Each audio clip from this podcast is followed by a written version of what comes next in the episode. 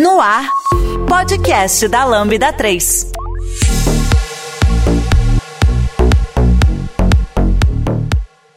Olá, eu sou Fernando Okuma e esse é o podcast da Lambda 3. Hoje nós vamos falar sobre antipadrões de teste. Aqui comigo hoje estão Pedro Fernandes, Lucas Teles. E Vitor Cavalcante. Não esqueça de dar 5 estrelas no nosso iTunes, porque ajuda a colocar o podcast em destaque. E não deixe de comentar esse episódio no post do blog, no nosso Facebook, SoundCloud e também no Twitter. Ou se preferir, mande um e-mail pra gente no podcast.lambda3.com.br. Bom, acho que vale dar uma introdução, né? O que, que é o antipadrão de teste, né? Eu acho que esse termo, ele vem de, na verdade, de anti-pattern, né? Pelo menos é assim que eu uso uma tradução aqui. Aí eu vou falar o que, que eu acho que é, né? E se vocês tiverem outro entendimento, vocês comentem aí. Testes automatizados, eles servem, né, para a gente conseguir garantir a qualidade dos testes, né? Para ele apontar é, bugs ou coisas que partes do nosso código que não estão se comportando como a gente espera. E também para servir como uma documentação viva do software, né? Então, acho que quando a gente fala sobre padrões são coisas que vão meio contra isso, né? Que é, são os objetivos da gente fazer automação de testes e coisas que acabam, na verdade, indo para um caminho contrário ou atrapalhando esses objetivos, né? Vocês concordam com essa definição, né? Sim, é, eu acho que é como se falou, né? Ele vem mesmo de padrões. E a gente, toda vez que você cria padrões, normalmente nasce também os antipadrões. Que é o que é um padrão, porque é um padrão, só que é um padrão que não é, é benéfico. Ele vai te gerar é, algum vício, alguma coisa que, em vez de ajudar, naquele processo, ele vai te prejudicar. Como também tem alguns padrões de softwares que começaram sendo padrões de software e depois é, foram detectados e olhado que eles eram antipadrões, porque eles atrapalhavam é, várias. É, desenvolvimento do software ali, no atingimento das metas que a gente quer com o software. Então é uma boa definição para isso. É, eu fiz uma pequena listinha aqui e tem algumas coisas que eu acredito que são, né? É, coisas que atrapalham, né, quando a gente está vendo o teste, na, usando ele para poder encontrar algum problema que está no nosso software. Eu fiz uma listinha e eu, aí eu vou falando, aí os que vocês também lembrarem, vocês vão falando. Então eu vou puxar uma aqui que eu acho que é uma coisa que me incomoda, né, que eu vejo em alguns projetos às vezes, que é a nomenclatura de testes. Eu trabalho bastante com é, projetos .NET, né? E em geral são testes que usam ou XUnit ou NUnit, né? Nos projetos que eu uso. E tem muitos projetos que eu vejo assim que os nomes dos testes não tem o nome do método, né? Que é ao qual aquele teste se refere. Eu vejo que no Jest ele já tem uma, um jeito um pouco melhor de organizar, né? Para você colocar um describe, aí você fala o comportamento, então você consegue organizar um pouco melhor. Mas no C Sharp, eu sei que tem algumas técnicas, mas o que eu vejo mais comum é realmente você criar uma classe de teste, né, e colocar lá os métodos para testar cada comportamento lá do que a gente está fazendo. Eu já vi em alguns projetos que tá assim, só, sei lá, o nome do teste assim, deve retornar uma lista de clientes. Aí você fica assim, tá, se nessa classe tem. Em que caso, né? É, se, uhum. nesse, nessa classe aqui tem seis ou sete métodos, sei lá, esse deve retornar uma lista, qual dos sete é, né? Qual desses sete métodos que deve retornar essa lista? É. Eu acho que tá faltando aí, nesse caso, você colocou o contexto, né? Dado alguma coisa, uhum. fazendo alguma coisa, deve se retornar uma lista, deve ao final. Uhum. E aí, até puxando esse caso assim, como é, como é que vocês costumam nomear os, os testes? Acho que todo mundo aqui já trabalhou um pouco com .NET, né? Ou trabalha. Como é que vocês costumam nomear os testes? Eu costumo fazer isso, eu coloco o nome do método no comecinho, aí deve, né, e o comportamento que eu espero lá e o qual que eu espero que aconteça com aquele método. Mas já vi pessoas criarem esses nomes de várias maneiras diferentes, né? Eu acho que a que me deixa mais incomodada é essa de não, fal não falar sobre qual é o cenário que está sendo testado ali, né? Porque na hora que você olha a suite de testes, você não consegue entender direito, né? Porque se ele vai servir como uma documentação viva, ele acaba até confundindo um pouco, porque você acaba tendo que abrir o código do teste, olhar o que está escrito ali para entender qual parte do, daquela classe está sendo testada, né? Eu vou deixar os outros falarem, que o meu é mais polêmico, do jeito que eu falo. Tem certeza que eu sigo. Eu, eu, eu ia falar que eu sigo parecido com o que você falou. Eu coloco normalmente o nome do teste, dado, o contexto e o que, que eu espero que aconteça. Isso principalmente para testes unitários. Quando eu começo a falar de testes integrados ou até testes de aceitação, normalmente eu faço uma descrição um pouco mais longa e mais sobre o negócio do que sobre o, O, e aí depende, né? Sempre não depende. Mas em geral, mais focado no que, que eu tô testando integrado do que no que. do, do, do de, detalhe específico. Mas tem que deixar claro, principalmente, qual é o assert que eu tô fazendo. Né? O, o, aonde que eu estou e para onde eu vou chegar. Se eu não conseguir chegar nisso com o nome do teste, então temos algum problema, eu acho eu vou mais ou menos nessa linha também. É, na nomenclatura de teste, assim, eu procuro deixar o cenário é, da onde está vindo, como você falou, e para onde eu quero ir, né? Que o Teles complementou ali. É, e, e, buscando assim uma, uma visão de negócio, sabe? Eu não me apego muito em nomenclaturas que remetem ao técnico, sabe? Que que eu acho que é o que você falou aí, como eu queria até tirar essa dúvida. Então, eu vou mais uma linha de mostrar o contexto, da onde que eu tô saindo e aonde eu quero chegar, né, qual resultado eu tô esperando, pensando um pouquinho na visão de negócio e não me apegando muito na, nas nomenclaturas do código. E aí, tirando essa dúvida já, Kuma, é isso que você falou, né? Você um, um, o que você disse antes é geralmente você usa o nome do método que está sendo testado e o que você espera de, de atingir ali o, resultado daquele teste, né? O que, que ele vai validar, né? Isso, exatamente. Eu acho que até eu faço um pouco diferente. Eu até me apego um pouco também a, a coisas mais técnicas, do tipo, você tem um método que vai consumir um serviço, né? Então, assim, obter deve chamar o serviço tal, e aí eu testo isso. Tanto que eu acho bem legal, assim, porque quando você vai lendo assim que nem, o bitter tem vários comportamentos, né, que eu quero validar com teste de unidade, principalmente. E eu gosto de olhar lá na suíte de testes e só de olhar os nomes dos, do, do, dos testes eu consigo entender o que está escrito naquele código sem olhar uma linha de código daquele método. Então a, acaba sendo exatamente uma documentação, ou seja, se eu tenho um teste lá que é, obter deve consumir tal serviço é, e esse teste quebrou, me parece bem provável que não estou, né? Essa linha não está fazendo, não está consumindo esse serviço, esse método. Você acabou de falar de um anti-pattern também, mas antes de comentar esse anti-pattern, eu vou falar o, a, a, minha, como que eu gosto de fazer é, da questão da nomenclatura. Particularmente, isso é uma questão polêmica hoje em dia, há 10 anos hum. atrás não era tanto, mas era a questão de usar BDD. Eu ainda gosto de usar BDD, certo? É, principalmente para testes funcionais. Para teste de unidade é o que você colocou. É, uma, é colocar é, basicamente o nome do teste, contexto, e porque teste de unidade não tem muito contexto. Né? Você, uhum. Dado esses parâmetros, tem que retornar tal coisa. Então, é Se tiver muitos contextos, significa que talvez não seja um teste de unidade. Exatamente. É. Num teste funcional, você já vai ter muito contexto. Porque você precisa, dado que eu tenho um cliente inativado na base, ele tentar fazer tal coisa, e tiver, uhum. sabe, você começa a ter que contar uma história uhum. dentro disso. E aí eu acho que o BDD ajuda demais. É, é e aí, para quem não conhece BDD, é Behavior Driven Development, onde normalmente a gente usa uma linguagem muito mais voltada para a área de negócio, então usa uma linguagem português, inglês, é, mas de negócio, uma frase real. Então aí uhum. o, o, nome acaba sendo que meio que o acrônimo, não acrônimo, né? Mas a junção de toda a frase para ele fazendo aquilo. Entendeu? Então, uhum. é, então para teste funcional eu gosto de utilizar isso. Aí quando não tem BDD, ah, porque não tem cliente lendo, e aí tem um esforço para você fazer o BDD, né? Tem um esforço para você escrever a história. Se não uhum. tem cliente olhando para aquilo, então é melhor não ter o BDD, né? porque você está fazendo um esforço que ninguém está fazendo a, a, leitura e a interpretação daquilo. Aí sim, aí tem que escrever muito contexto, e o nome, cara, não tem problema, fica grande, mas se tem que dar contexto, eu prefiro colocar tudo no nome, para acontecer aquilo que você falou. E aí já vou emendar.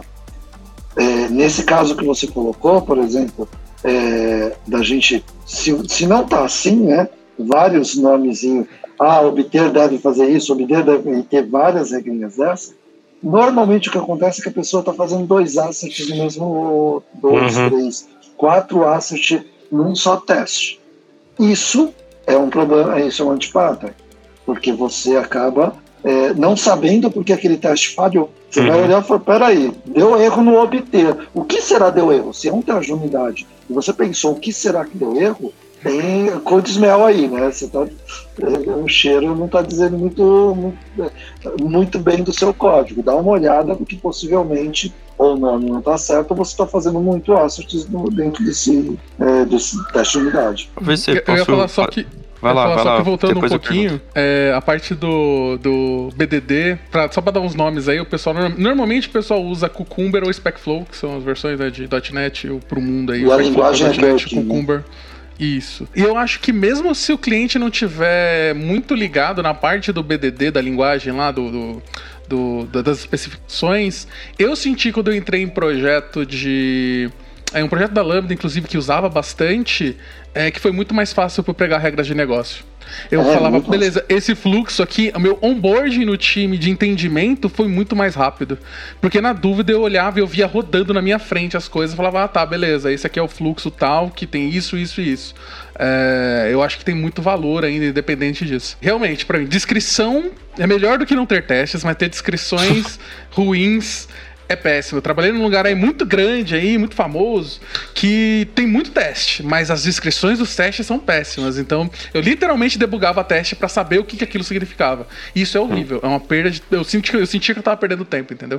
Uh, então é algo que realmente tem que tomar muito cuidado e tem que focar. É, normalmente a gente não. É, porque, é, querendo ou não, é um tipo de documentação, e a gente gosta de ignorar a documentação, mas é, foca, gente.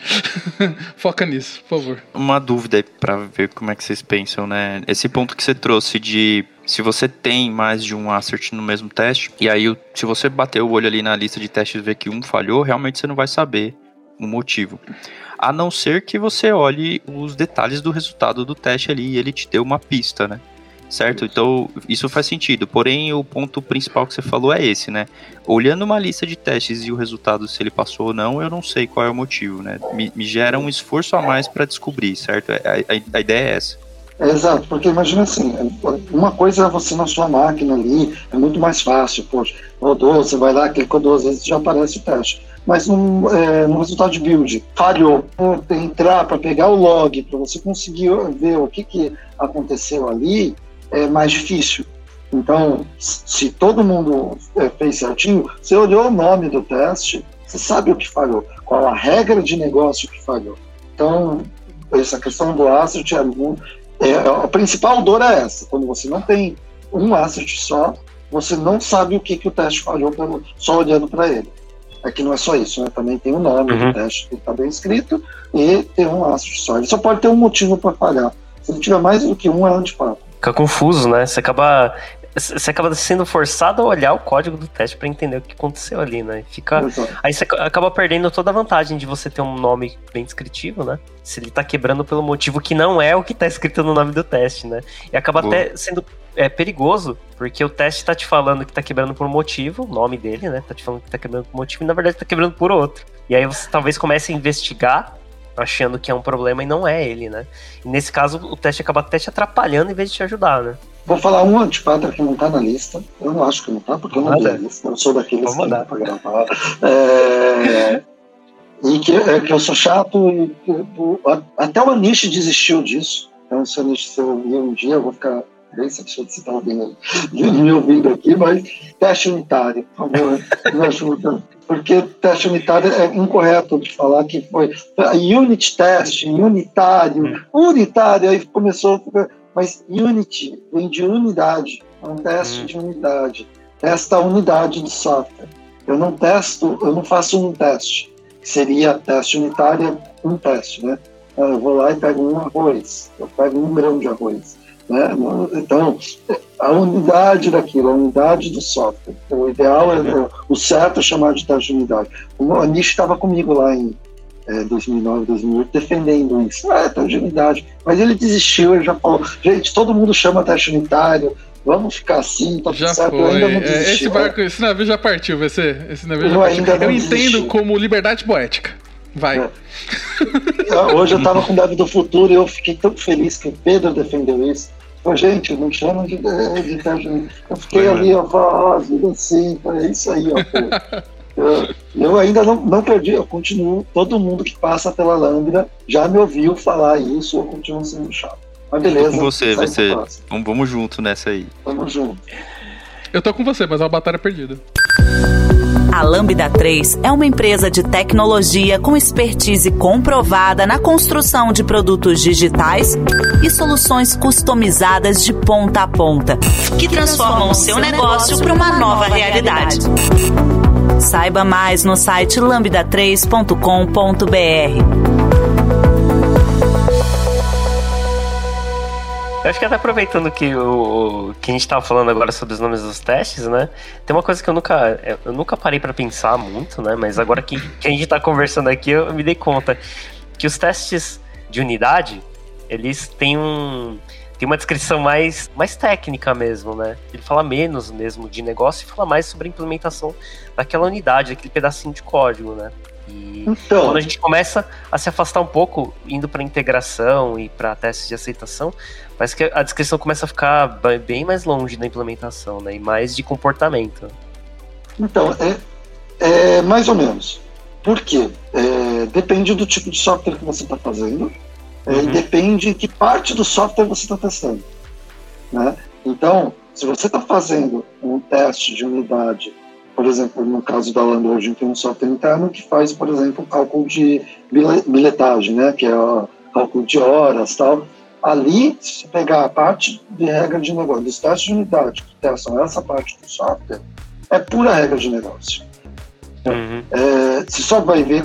Agora, se eu, eu, por exemplo, eu fiz um. um olha, eu rodei esse, esse, esse semana retrasada. Oh, oh. É, o Pedro até fez no pull request, gente. Tá, tá, nem sei se ele, se ele aprovou, mas é, não, não, não, não, aprovou, ele já está falando mal ali. Né? ainda não, peraí ver se vou provar ainda. Ah, não, não precisa aprovar, precisa avaliar. Tá? Tem uns comentários mas, lá aproveitando o gancho aí, depois dá uma olhada. Se tem comentário, não é meu. Bom, mas qual que é o. Ali, por exemplo, eu estou fazendo teste de infraestrutura. E aí, na hora de você uhum. fazer teste de infraestrutura, você vai começar a colocar coisas que você acaba testando no código mesmo.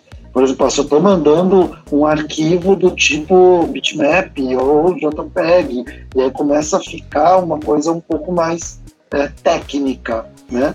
Mas é, não, eu não acho que é uma questão tanto de ne não negócio ou técnico. Depende muito mais do software, o que você está fazendo do software. O funcional ele foge um pouco mais é, do técnico, do, por exemplo, é, desse tipo de coisas mais tecnológicas, do tipo, ah, é um string de array, é, sabe?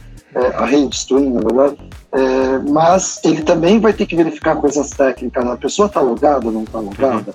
Ele, é, qual é o tipo de, é, de mensagem de erro que veio, qual que não? Porque ele trabalha um pouco mais com navegação. Mas eu, eu não acho que essa divisão ela é muito correta, vamos dizer assim. Ah, uhum. o funcional é mais técnico e de unidade é menos técnico. É, depende muito do tipo de software que você está fazendo é, e a parte do software que você está fazendo naquele momento. Uhum. É, faz sentido que o, que o teste, na hora que você vê um teste quebrado e olha para o nome dele, é como se uma pessoa estivesse te falando: olha, ah, isso aqui não está acontecendo. É, isso aqui não. É, eu acho que se a gente parar para pensar assim e nomear os nossos testes pensando exatamente assim, como é que você explicaria para uma pessoa o que, que parou de funcionar aqui, né, nessa, nesse pedaço de código? É isso que você vai escrever no nome do teste, porque é isso que as pessoas vão ler, né?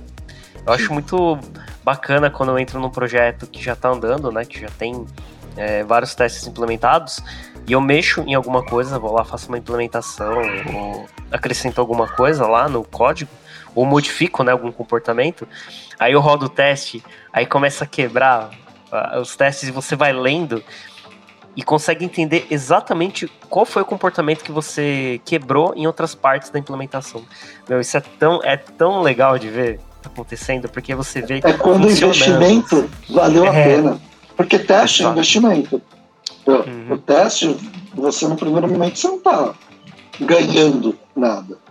É, num segundo, é quando ele te barra de fazer besteira. Entendeu?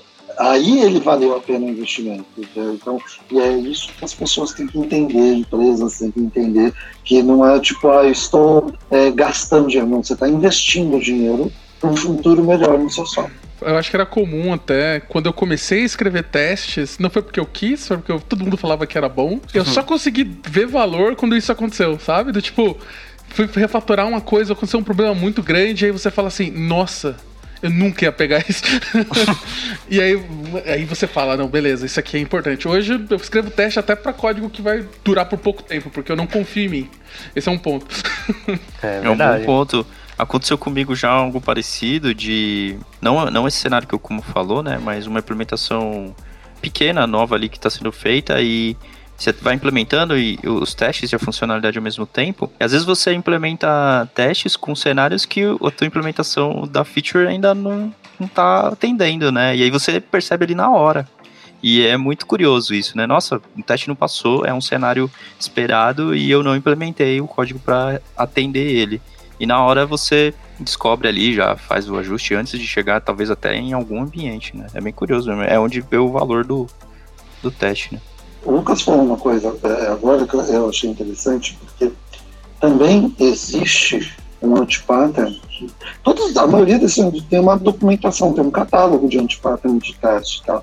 É, e um deles escreve muito teste. E é fácil para quem gosta de e tem facilidade de, de perder a mão, de, de, escrever. A gente já teve casos na Langra que perdeu a mão ali, escreveu mais teste do que deveria, e acaba sendo aquela coisa de é, a gente, software, o teste, ele tem que ser o adequado para aquele contexto de software, certo? E sempre tem um cliente, mesmo que esse cliente não seja uma pessoa que está pagando pelo software, sempre tem um cliente, se é interno, se é externo, cliente que precisa de um software, precisa que dure pelo menos 10 anos, que é a maioria dos softwares corporativos, vamos dizer assim, é, esse é um tipo de software que tem que ter uma cobertura grande de teste, tem que ter uma quantidade grande de teste.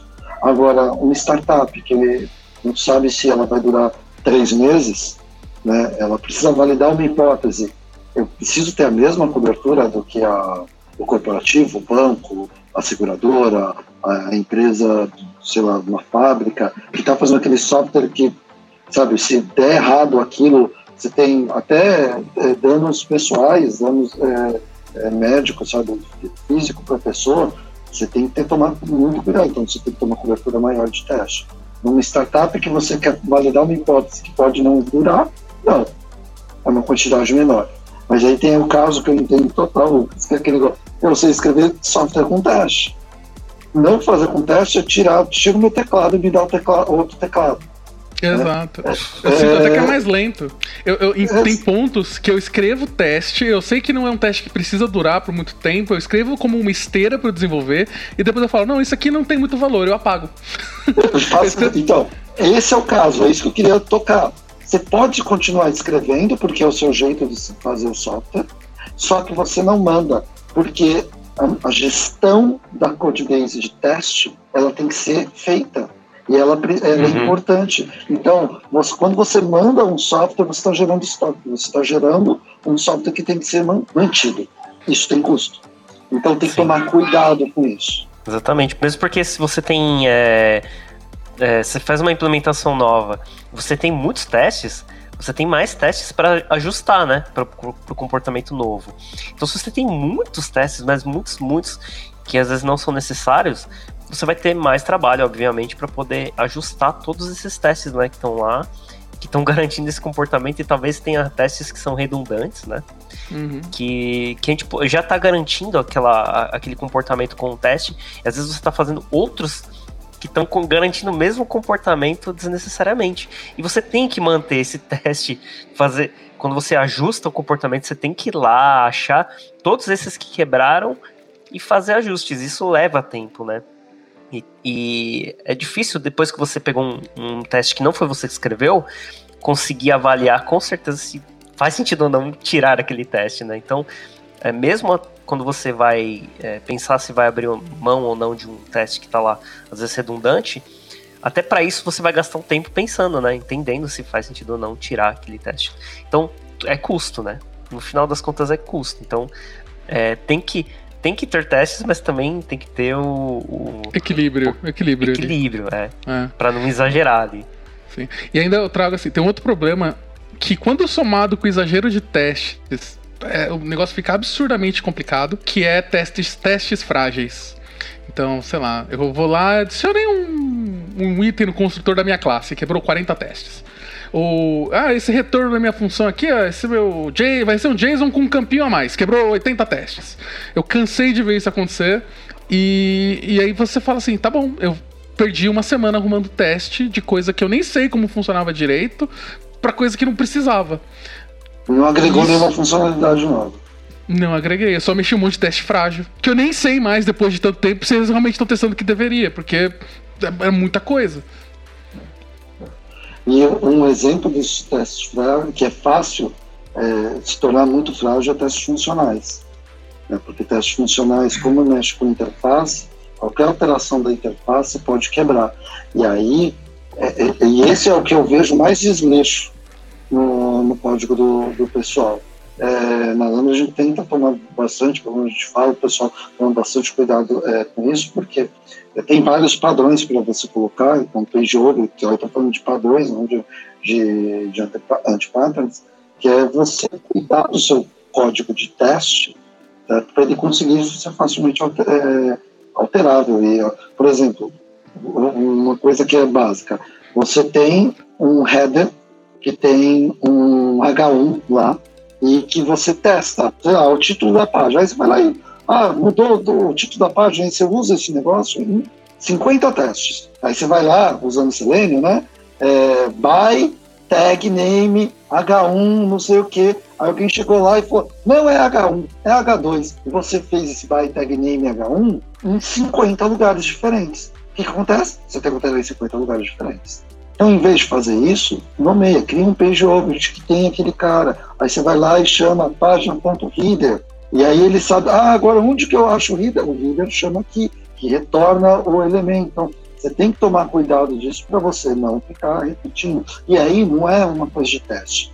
É ter o mesmo cuidado que você tem com o código de produção com o seu código de teste. Porque senão fica difícil de manter e aí entra um antipata, que é o pessoal da skip então, qual é a sua suíte de teste? Eu tenho 380 testes funcionais aqui. Quantos estão esquipados? 200. Nossa. Sim, então. É. E assim, essa mesma lógica você dá para aplicar em testes mais baixos na pirâmide, normalmente usando builders de dados para construir cenários de uma Isso, forma builder. muito mais simples e repetitiva. Quando você tem builders prontos e o negócio tá complicado, é fácil. É, é fácil, seu coração até fica quentinho quando você vai escrever um teste novo, você só dá lá, sei lá, nota fiscal.build. Hum, e é um negócio é. extremamente complexo. Não, não, importa. Coisas como autofakers, auto que são tipo injetores de dependência para testes e você não precisa instanciar as coisas na mão para não quebrar com com dependências simples às vezes. É, isso são coisas que deixam os, teles, os testes mais resilientes e é, o que você quer que ele quebre quando o negócio quebrar, não quando o seu código mudar. Isso é muito Bogus. importante. Bogus, tem o Autobogus, tem o. É, que ele é baseado no Faker, aí tem o Autofaker, tem o Automockil, vários. Se a gente usa essas ferramentas juntas aí para conseguir ter uma experiência mais maneira na hora de escrever testes. É. Uhum. E essa parte de escrever testes de aceitação, né, que geralmente são testes mais complicados, né, mais frágeis, então tem que tomar mais cuidado para escrever eles porque são caros, né, são complicados de manter. Esse é um exemplo de que tem que tomar cuidado para não exagerar, né, para não escrever mais testes do que você precisa, porque esse tipo de teste de, de aceitação, né, que vai realmente rodar lá, clicar nas coisas na sua aplicação, eles são caros de ser mantidos, né? Se você vai escrever um monte desses, nossa, talvez você tenha um, sei lá, um, um tempo para passar na sua esteira lá de, de, de build de teste muito grande para testes que talvez você nem precisasse, que você já está garantindo aquelas coisas com testes de unidade, de unidade ou de integração, né? Porque aí você tem que avaliar, né? Se faz sentido você é, testar essas mesmas coisas com um teste de aceitação que vai, vai tomar mais tempo, né? Da, da sua esteira. É mais caro. E que eles eu vão, costumo falar é... que é caro. Ele é mais caro para é. fazer, tempo para fazer e tempo para rodar. Então, para mim, eu falo, é. testes funcionais são mais caros, por isso que eles estão lá no, no, topo da pirâmide. O Pedro já citou a pirâmide, o Fernando também, só para todo mundo ficar claro que está ouvindo. A gente tem, é, não é da Lambda isso aí, eu não vou lembrar quem foi que é, nomeou essa, essa pirâmide, mas é uma pirâmide de teste normalmente. Ela tem o, Z, o E2Z, né, que é o, end-to-end, ou os testes é, funcionais que a gente está colocando como topo da pirâmide, sendo os de menor número, né, uma quantidade menor. Depois a gente acaba tendo testes de integração e no final ali teste de unidade. Tem uma divisão entre E2E e integração que dá para fazer, mas normalmente são esses três tipos de testes que a gente consegue é, colocar e cada um deles em teste de unidade é a base, que é o maior volume, que é o mais rápido, mais barato, que é o que o dev deveria estar rodando toda hora ali na hora de, eh, de fazer o seu código e ele deveria quebrar se você mudar uma regra de negócio. Se você mudar uma regra de negócio e o teste não quebrar, é outro codinel. Você não está tendo a cobertura certa. Então, toda vez que eu faço um código que eu tenho teste, eu já automaticamente falo, deixa eu quebrar ele. Quebrei. Uhum. Teste não colocou, opa, tá faltando condição aqui. Eu não uso TDD normalmente, tá? Não é uma prática uhum. minha usar TDD sempre. Então, quando você não usa TDD, tem hora que você pode deixar buraco. Né? E eu vou fazendo esses testes é, de tipo, ó, ah, isso aqui tem que quebrar. Quando não quebra, eu volto lá, peraí, tá faltando alguma condição que eu não tô olhando aqui. Uhum. É, eu sou muito disso também. Eu sou o chato do PER, que toda vez que alguém escreve um teste, ele passou e a pessoa tá toda feliz do pro próximo, eu falo. Mas faz quebrar. Vê ali se quebra rapidinho, só pra ter certeza. comenta, comenta isso aí, comenta essa parte aqui, só pra ver se algum teste vai quebrar. Né? Não, vocês, vocês comentaram isso aí. Fa... Termina aí, Thales. Não, eu ia falar que eu gosto de fazer o, o, o, advogado do diabo, às vezes, no teste, só quando eu tô pareando. Eu olho pro teste que a pessoa escreveu e falo assim: como eu consigo quebrar a regra com o teste passando? Eu, eu gosto de fazer isso. Você já conhece a Lambda 3? Além de sermos uma empresa formada por pessoas apaixonadas por tecnologia, desenvolvemos e entregamos software com qualidade, segurança e inovação, que podem ser um diferencial para o seu negócio. Acesse o site lambda3.com.br e conheça mais. Eu lembrei de daqueles testes de mutação, né? Eu acho que tem um pouco a ver com isso, né? Onde você tem algum, alguns. Não sei se é um framework, mas você tem ali um pacote no Get, uma biblioteca que faz modificação no teu código, né? E é. roda o seu teste em cima do seu código modificado hum, para é ver se ele, se ele é, tem o Striker, por exemplo, né? Striker Mutator, que valida se seu código, seu teste vai quebrar em cima de um Sim. código alterado. Eu vi o Robson é, é... explicando, mas eu não, não é. usar. Ele é uma ferramenta, ainda acho que é um pouco lenta o ciclo, né, de você rodar. Bem interessante. Ele, tipo, ele pega lá, beleza, tem uma, um, uma comparação de igual no seu código. Eu vou trocar para diferente. Quebrou o teste? Não quebrou, tá errado esse teste. Ele basicamente fala isso para você. É, ele faz o que eu faço, só que automatizado. Hum, é, isso aí. É. Dá essa ajuda aí. é o VC automatizado. É. O outro tipo de teste que é muito útil, eu acho que é pouco utilizado, assim, infelizmente a gente não falou do pior smell ruim de teste de todos, que é não escrever teste, né? Tem muita gente que ainda não escreve. Essa tristeza que ainda me bate no coração. Mas é, tem um tipo de teste que é teste generativo, teste de propriedade, né? Que é basicamente você tem um algoritmo que ele testa ele vai rodar várias vezes o seu código, batendo para vários tipos de, de entradas possíveis. Esses testes que a gente escreve normalmente no dia a dia, que a gente está falando agora, são a gente chama de testes de sample, de exemplo. Né? A gente tem um exemplo de entrada, um, um exemplo de saída, roda o código e vê se aquilo está batendo. Os de propriedade são coisas mais, mais arbitrárias, vamos dizer assim, no sentido de, sei lá, pegar um exemplo bobo, tipo soma. Qualquer número somado com zero tem que dar aquele número. Isso é uma propriedade. É, e você faz um teste baseado nisso e ele vai rodar 100 vezes naquilo. Se alguma coisa quebrar, ele vai te falar. E a parte mais legal é que normalmente esses frameworks eles fazem o que a gente chama de shrinking, que é, beleza, ele quebrou com, sei lá, com 30. Aí ele vai pegar um, um sample menor e ele vai rodar de novo. Ele vai pegar um sample menor e ele te dá exato o valor que quebrou o seu teste, a sua propriedade. É mais difícil de escrever porque você tem que pensar nessas propriedades, né? Você tem que pensar em. É, não importa quanto que eu tente debitar de uma conta, ela tem que continuar sendo. Nunca pode ser menor que zero. É uma propriedade. Então, é, esse tipo de coisa é, é, mais difícil, acho por isso que a gente acaba vendo pouco. Mas é, eu, eu vejo extremo valor, né? Toda vez que eu uso eu pego problemas que eu normalmente eu teria passado ainda com samples e coisas do tipo. Interessante, mano. Isso nunca tinha ouvido falar, não, né? Existe um outro é, que é parecido, eu não gosto, é, tipo, eu já tive uma, uma péssima experiência com esse outro, que é, eu não vou lembrar o nome, mas a Microsoft criou há muito tempo atrás um e tem outros agora que geram um teste com base no seu código. Então ele lê o seu código e ele vê lá, é parecido com a, a tecnologia mesmo, né? Porque você olha as ramificações do seu código, ele instancia, os, os, ele chama o seu método, passando parâmetros, ele vai testando, tipo, por onde passou esse? Peraí, é, não entrou nesse if E aí ele tenta achar um caminho para chegar naquele if dentro do seu código e ele vai gerando teste com aquele pó. Então aqui eu estou gerando testes automatizados. Só para você ter uma ideia, usando esse tipo de técnica, eu entrei num, num cliente, não estava nem na Lambda ainda, mas eu estava hum. fazendo consultoria para um cliente, e ele pegou, esse cliente era, é, desceu a regra que tinha que ser medido por cobertura de teste. Ah, tem que ter 90% de cobertura de teste.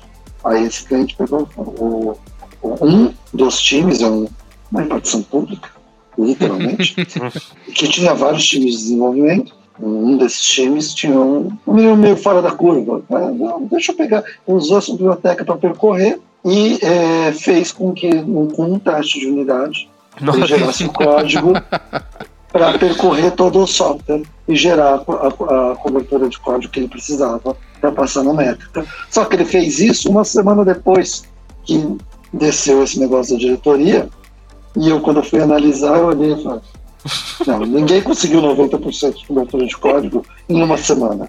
Esse, é, seria, esse daí talvez seria o teste unitário, então? Esse Pode ser Esse é o, eu acho que ele fez a, a pé da letra, né? É teste unitário, eu vou fazer o teste um teste só. É, Olha aí. Eu nunca tinha Entendi. pensado nisso, tá, Pedro? Mas eu já conto essa história já faz tempo. E, assim, não peçam para as pessoas fazerem cobertura de código. É, tipo, tem é. que ter tal cobertura de código. Cobertura de código é um bom índice para o time é um bom índice para você olhar e falar: eu não quero diminuir minha cobertura de código que eu tenho agora. Eu, é, mas não é uma boa coisa para você, por exemplo, fazer competição entre times. É, eu já vi gente dando bônus para cobertura de código maior. Fazia parte do bônus a pessoa. Então, gente, essa é uma boa métrica para o time avaliar, para o time uhum. avaliar o seu código. Não é uma métrica que tem que ser imposta de cima para baixo. Você tem que ter uma cobertura, você tem que ter um time que consiga avaliar aquela cobertura. Tá? No fim é pessoas, tá, gente? Não tem uhum, então, alta cobertura de código é bom, mas um número específico não existe. Exato. Uhum. No fim, a gente tem que lembrar que métricas moldam comportamentos, né?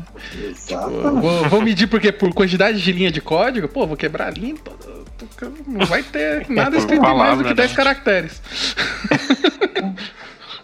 É, eu acho mais interessante isso aí que você falou, vai ser melhor do que pôr um, um número, né? X% lá de cobertura, talvez uma regra que a sua cobertura não deva cair, né? Tem que ser é. maior ou igual ao anterior, né? Aí eu acho que faz mais sentido, ajuda melhor do que por um número cravado ali. Então, quando a gente, é, nos nossos projetos que tem sonar, que o cliente fornece sonar, basicamente é, cara, baixou, alerta. Por quê? Ah, o que aconteceu? Porque baixasse, é, a não ser que você fez uma quantidade grande de código que não tem teste, e aí você baixou a, a quantidade, ou você apagou o teste. Então, é essas duas. Então, essas duas é ruim. A não ser que, puxa, eu fiz um código de infraestrutura muito uhum. grande aqui, para um código de teste também, porque eu já vi gente fazendo teste para código de teste. Eu acho que aí fica um ciclo que você não acaba, né, se você conseguir então, cuidado com isso também, mas é, você criou um projeto novo de teste, uma nova infraestrutura tal, normalmente vai baixar a quantidade de cobertura de teste da sua solução. Né? Aí você tem que extrair aquele projeto, tem toda uma técnica para você fazer isso. Mas por isso que não pode ser a métrica sozinha, tem que ser uma avaliação daquele cenário. E aí eu não baixar eu acho uma boa, porque ah, baixou, por que, que é? Vamos analisar. Uhum. Ah, não, subiu esse código de infraestrutura aqui que é, ou todo código tem como testar. É que tem código que é muito caro testar e não vale uhum. a pena. Aí uhum. você acaba não. É, esse código ok. Não tem, o custo-benefício não é bom. Então a gente, como time, admite que esse código não vou testar. Não vou fazer teste automatizado. Eu testo, mas não automatizadamente. Sim, essas ferramentas de, de é, que analisam a cobertura de código, elas vão realmente te mostrar se, né, se algum teste passou por aquele trecho de código. Eu acho que essa parte ela é, é, é a parte mais legal dessas ferramentas. É, é pro, ele te dá a chance de olhar se você deixou passar alguma coisa batido, né? Eu acho isso muito bacana quando eu vou Sim. olhar lá nesses relatórios. Aí tá marcado de vermelhinho lá, assim, ó, oh, tem um if aqui, que não, nenhum teste passou aqui. Fala, olha só, vacilada. Eu gosto, e... eu gosto de fazer isso também. Eu gosto. Fica amarelinho, né? Você só, só testou um case desse aqui e você falou, putz, hum. é verdade. É, então. Eu acho que esse é o ponto. É, a gente tem que olhar para essas ferramentas. Eu acho que é, eu conheço pessoas que olham para uma, uma ferramenta de cobertura de código como um inimigo que está medindo a minha eficiência de trabalho. E não, isso é uma ferramenta para ajudar quem está escrevendo código, quem está escrevendo testes, né? Então é assim, tem que enxergar isso como uma, é, uma ferramenta que vai te ajudar a, a conseguir pegar coisas que você deixou passar batido. Nós somos seres humanos, né? Estamos escrevendo código lá, a gente deixa passar coisas batidas, escapa, né? E ter uma ferramenta dessa do nosso lado ajuda a gente a, a poder trabalhar, né, com mais tranquilidade, porque a gente sabe que tem uma coisa, uma ferramenta ali que tá ali para alertar a gente, para falar, ô, oh, deixa eu passar um negócio aqui, você tem a chance de voltar lá e melhorar a sua cobertura. Mas então, eu entendo as pessoas que têm medo porque é, é aquele gato escaldado tem medo de água fria. Tá? Porque ó, ele entrou num projeto que ele estava sendo medido por aquilo, o chefe dele, o patrão dele lá, estava medindo aquele negócio com ele fala, já que estão me medindo, a ferramenta é para isso. Então, é. É, então acaba sendo assim, carro é uma ótima ferramenta, mas ela mata. É, então, toda ferramenta pode ser utilizada erroneamente. Então, eu entendo quem tem esse comportamento, mas a culpa é de como a gente usa a ferramenta. Né? Então, uhum. a ferramenta não foi criada para isso. Então, vamos ter o, o, uso que ela foi criada, que é ajudar os times de desenvolvimento a entender a sua evolução e a evolução do software. É, e até isso puxa até uma outra coisa que você já comentou aí, né, VC? Que é você acabar escrevendo testes que não testam nada, só para ter cobertura, né? E isso também é uma coisa bem grave, assim. É, é essa que você contou é, comum, é, tá? é, é, Nossa, então. muito. É. Esse que eu contei é que é absurdo, né, gente? Tipo, eu só vi isso uma vez, é, é, um absurdo, mas assim, eu já peguei em vários times. De a pessoa tá lá uhum. fazendo teste e você olha, o que, que você está testando aqui? Não, eu estou testando se chegou o objeto.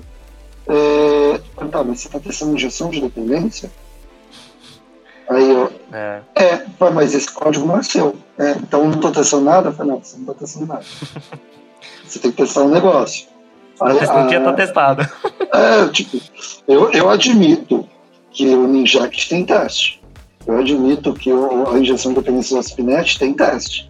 Eu, eu, admito que o SQL Server tem teste. Eu não vou testar as funcionalidades deles. Eu tenho que uhum. testar as minhas, o meu código. Eu tenho que tomar cuidado. E aí, teste que não testa nada, é, eu acho que são dois, até para separar como dois, né? Teste que não testa nada, né? Que você não, não faz um assist adequado, não, não, não procura, não coloca o código correto ali para colocar, e o teste que testa o software de outra pessoa, que não é sua responsabilidade. Isso também é comum, né, de ver assim, testes que estão testando é uma biblioteca de terceiro, estão testando algum serviço, né, sei lá, algum serviço externo, que, que não é sua responsabilidade, né, mas testar a ferramenta, o framework, ou a biblioteca, isso já vi bastante, assim, em testes. E no final das contas é o que a gente falou, né? Isso é custo, né? Você tá escrevendo um teste ali que pode ser que ele quebre e você não tá testando nada, né? E aí você tem que ficar olhando o que, que aconteceu ali com aqueles testes. E pior, ele vai desviar a sua atenção do que talvez seja realmente um problema no, na sua implementação. E ah, uma ressalva, tá, gente?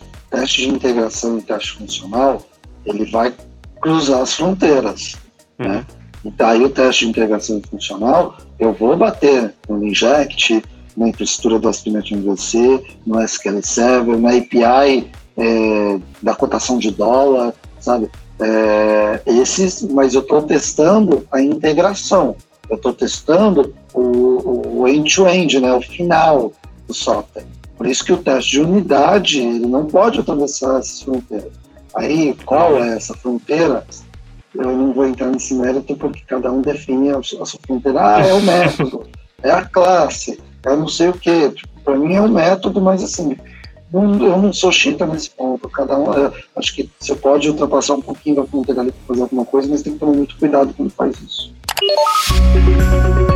Através de soluções tecnológicas e inovadoras, a Lambda 3 entrega projetos baseados em metodologias ágeis para empresas que buscam qualidade, agilidade e sustentação de seus sistemas, com o objetivo de potencializar o seu negócio. Até tem uma parte assim que, que eu anotei aqui, que aí é uma opinião minha, acho que é bem, bem isso que você falou, VC, bem opinativo. É, quando eu escrevo testes de integração, eu costumo mocar serviços que eu não controlo. Porque, né, pode ser que meu teste quebre. API do dólar. É, e eu, eu já vi também muito teste que, por exemplo, tem um teste de integração que não moca nada, ou seja, sei lá, tá batendo numa API de algum serviço de fora da aplicação, que o teste quebra, e aí não foi porque a sua implementação quebrou, mas porque aquele serviço está fora do ar. E você não mocar isso começa a causar, sei lá, quebras no, no, no seu teste pelos motivos, né, que errados. Que não né, deveriam, né? Não deveriam. E o que acontece, que eu, é, é muito comum, que isso, se esse teste fica quebrando com, constantemente, chega uma hora que você para de dar atenção para ele. Fala assim, ah, não, esse teste quebrou porque quebra mesmo. Eu acho, nossa, essa é a pior coisa que você pode ouvir de um teste. Ah, não, ali. Ah, não, esse, esse teste quebra mesmo, é só rodar de novo. Cara, como assim rodar de novo? Não, não, peraí. E teste funcional tem muito disso. Aconte o teste funcional ele é muito frágil. Né? Uhum. É, existem até é, retrais agora, não agora, né? Já faz um tempo, para testes funcionais. Você fala, testa uma vez, não conseguiu, testa de novo. Porque, como teste funcional, é difícil você mocar é, uhum. algumas coisas, e depende, por exemplo, ah, estou consultando, vou dar de novo o exemplo do API do dólar, que eu acho que é o mais simples. Você usa uma API para retornar. Ela demorou um pouco mais para retornar. É, deu erro ali, pode acontecer externo, e aí o que acontece? Qual o comportamento? Falhou aquele teste, é teste de novo. Então, tem alguns mecanismos para você tentar fazer a sua suíte se tornar mais confiável, vamos colocar assim. Uma dúvida é. nesse ponto aí, rapidinho. Beleza, a gente está assumindo que os testes funcionais, né, o end-to-end -end ali, ele pode acontecer de eh, ter uma, um cenário inesperado e dar uma falhada. Aí vem o retry, vem essas técnicas aí que você comentou, você. É, pode acontecer de, mesmo com retentativas e, e sei lá, algum outro mecanismo para tentar mitigar isso, é, ter ali uma porcentagem de teste que ainda vai falhar na minha suíte e eu posso assumir que isso é esperado. Falando especificamente desse conjunto de teste aí, que, que isso é um pouco mais é, recorrente, né? Ou acontece. Eu vou dizer que é, é, eu acho que a coisa que eu mais resolvo na Lambda é teste funcional. Porque eu mexi tanto com teste funcional, ajudando a fazer, resolver e melhorar a suíte, que eu, eu conheço muita técnica de, de, teste funcional. Teste, o, ele falha por coisas que você. É, tantas coisas é difícil até mensurar. Por exemplo, eu estava com um problema até no, no, nosso software interno que começou a falhar um, um, teste, um teste só, e caramba, o que está acontecendo? Aí o Chrome atualizou, e para rodar uma determinada tela, ele usava um processamento maior, a nova versão é, do Chrome demorava mais do que estava acostumado e o think é, time que a gente tinha lá estourava e aí a, dava erro. E começou do nada.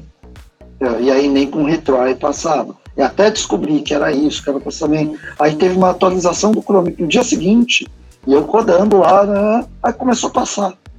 Aí fiquei, caramba, voltou a passar. O Chrome atualizou, era um problema, eu fui lá, depois descobri, ah, resolveu tal. Então, tem que tomar cuidado, tem que ter cuidado para é, esse tipo de coisa, atualizar o Chrome, ter uma versão específica, não atualizar automático. Tem muita coisa para você cuidar em teste funcional. Teste funcional é frágil. É, é, mais difícil escrever, você tem que tomar cuidado com dados. Então, então, é comum você ter uma maior tolerância com teste funcional. Esse teste falhou, eu, eu topo rodar ele mais duas vezes, três vezes. Uhum. Uma política de retrai ali, eu falhou uma vez, tenta de novo. tenta de novo, uhum. tenta mais uma vez. E aí, beleza, falhou depois dessas quatro vezes, tem um problema. Eu topo uhum. ter um pouco mais desse tipo de coisa. Não é o ideal, o ideal é que não tivesse esse tipo de coisa. Então, isso, eu vou dizer, quando eu comecei a escrever teste funcional, era um pesadelo. Porque tudo falhava no teste. Então, eu tinha, você tem que ser um pouco mais, vamos dizer, é, você tem que evitar. Tem um nome também para isso. Eu tô com o nome hoje, viu, gente? É, mas vamos lá. Mas você tem que se policiar melhor para. Ah, e se aqui tem uma máscara, então digita devagar.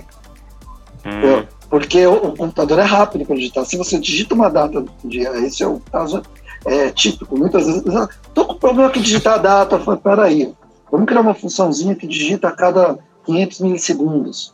Né? Uhum. E aí você passa para ela e ela vai dando o que para ela. Porque se você jogar uma data com máscara, o processamento de JavaScript, é, como o computador vai jogar a data lá, não vai ser igual você digitando. E aí não vai dar tempo de formatar e aí vai dar erro. Né? Então são coisas desse tipo que você tem que tomar cuidado com testes funcionais, é, que eu acho que com o tempo a pessoa vai pegando. Eu já, já caí tanta armadilha de teste funcional, não vou falar que eu conheço todos, mas eu conheço boa parte deles. Você aprende mais oração também. Tá? É. Então, Acho que uma é- medida boa, uma medida boa é essa, assim, quando você começa a não dar mais atenção àquele teste, fala assim, ah, esse teste quebra mesmo. Quando, quando você começa a pensar assim é porque talvez esse teste ele não esteja sendo muito relevante, né? Ou talvez vale a pena você olhar com calma se esse teste deveria ser mantido, né? Porque é, a part... acho que isso acontece bastante com teste, por exemplo, de snapshot. Eu vejo, eu vejo isso ser mais comum com testes de snapshot, porque ah, é porque mudou alguma coisa, né? Aí a pessoa vai lá e dá um update no snapshot do front-end. Aí vai lá, quebra de novo, ah, dá update, nem olha o que, que, que por que, que foi que deu aquela aquela falha né, no teste de snapshot. Ou seja, se toda vez você vai dar um update, talvez. Sabe, será que talvez não é melhor tirar esse teste, já que nunca é relevante esse teste? Só tá né? dando trabalho. Ou, exato. Ou comece a olhar né, com calma o que foi que mudou ali para aquilo ser relevante, porque senão isso só é um trabalho a mais para você, né? Tem que ir lá e dar um update naquilo lá, se você nunca vai olhar. Posso trazer um outro, aproveitar que a gente está falando de teste funcional, e também se enquadra em teste eh, de integrado? Bora. É, uhum. teste, unidade, teste de unidade, isso nunca deve acontecer. Se aconteceu, para tudo, porque tem coisa errada. No, uhum. no integrado no funcional, é mais comum que aconteça, mas também não deve acontecer. Está errado, é antipata. Que é o quê? Você ter ordem para rodar o seu teste. Tá? É, o de unidade não tem motivo nenhum para acontecer. O integrado funcional, eu entendo o motivo mas tem jeito de resolver e precisa ser resolvido. Tá? Então, um teste, leva por regra, o teste não, não pode ter ordem. Por exemplo, se o teste tiver ordem, eu não consigo fazer retry. Uhum. É, como é, tipo, não dá para fazer retry. Porque, ah, o teste que é o último deu erro. Eu tenho que rodar toda a suíte? não faz sentido. Eu tenho que rodar esse último. Só que para isso Nossa. tem um, uma regra que é a regra de ouro do teste funcional integrado. É, você tem que ter a sua base de dados um estado, eu falo base de dados, mas para quem está mexendo com arquivo, para quem está mexendo com API, é a mesma coisa. Mas eu vou falar base de dados fica mais fácil. Base de dados num estado conhecido. Sabe?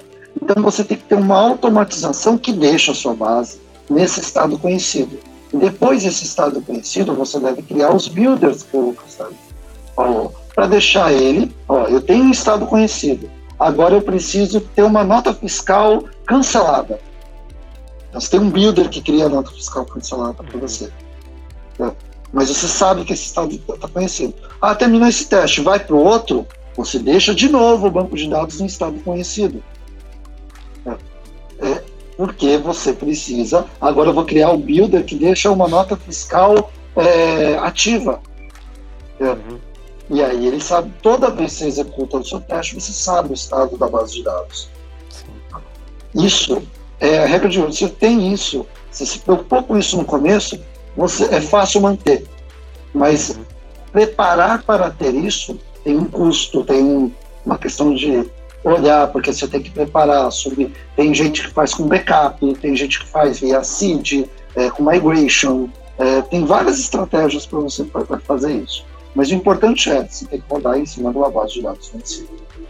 Para isso, você tem que ter alguma gestão dos dados. E segundo, já para colocar duas que são bem parecidas, não faça restore de backup de produção para rodar isso. Sim. Nossa. Tá? É, você não quer ser preso pela LGPD. Uhum. Primeiro ponto.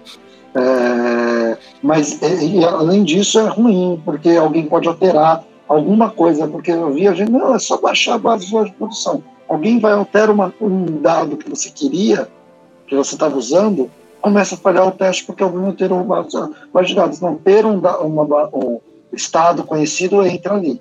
Nunca faz, nunca use dados de produção em ambiente de teste, certo? Crie um CID, mascare se for necessário, é, é, faça encriptação de dados, por causa do LGPD também. É pior ainda, está sendo positivo com a pessoa que estoura backup. Eu já vi casos de pessoa que roda o teste no ambiente de homologação. Compartilhado. Ah, isso aí. Eita, nossa. Eita. Mano, isso aí, ó. Quando eu chego para cliente, falo, ah, eu preciso de um ambiente de teste. Eu falo, eu tenho, tá aqui, o de homologação. Eu falo, não, mas tem gente que usa aqui, né? Eu é. não posso rodar aqui. Eu só tenho esse. Eu falei, não, a gente precisa ter um ambiente. Me dá um Kubernetes aí para a gente criar, me dá um. Eu preciso ter um ambiente separado para rodar os testes automatizados. Eu não posso rodar.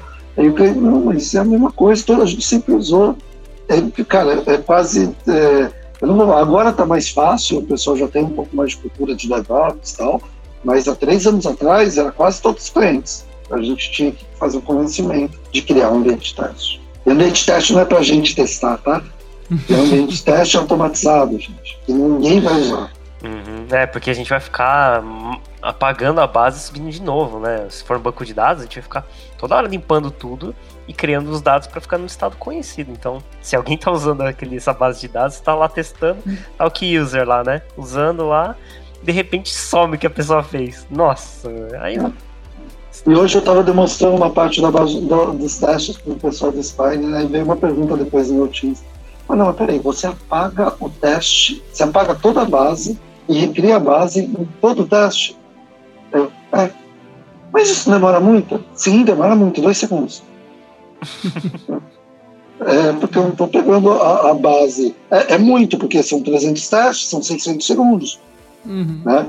É, mas o custo disso, o, o, funcional é, é, é, mais caro, não tem jeito. É, você consegue, tem, a gente usa respawn em alguns projetos .NET, até que é para não ter que recriar o banco, né? Eu passo, eu recrio o banco no começo do, do minha set, toda vez que eu rodo o banco é recriado, quando começa a rodar o, é, os testes. Só que aí ele sabe fazer um delete inteligente em todas as tabelas.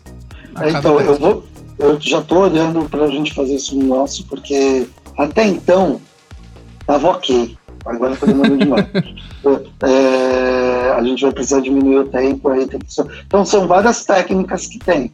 Mas primeiro aquele negócio, eu vou no que gasta menos tempo e que me gera um custo-benefício ok. Agora custa alto, então eu vou ter que fazer investimento para outro carro. É. E hoje está muito mais fácil para conseguir fazer esse tipo de coisa. Hoje a gente tem Docker. Pega um Docker Compose na pipeline na máquina, você roda o seu ambiente, consegue controlar via qualquer linguagem que você estiver usando o seu ambiente e fica muito fácil você ter qualquer coisa rodando. Redis, SQL, filas, você põe o que você quiser. Né? Não é algo que antigamente eu imagino que era um puto trabalho. O Cavalcante tá aí com muitos anos nas costas, pode confirmar pra gente. Hoje oh. é, mais, é mais tranquilo. Tem mais algum aqui? Alguém aqui, gente? Tô alguma mais velho.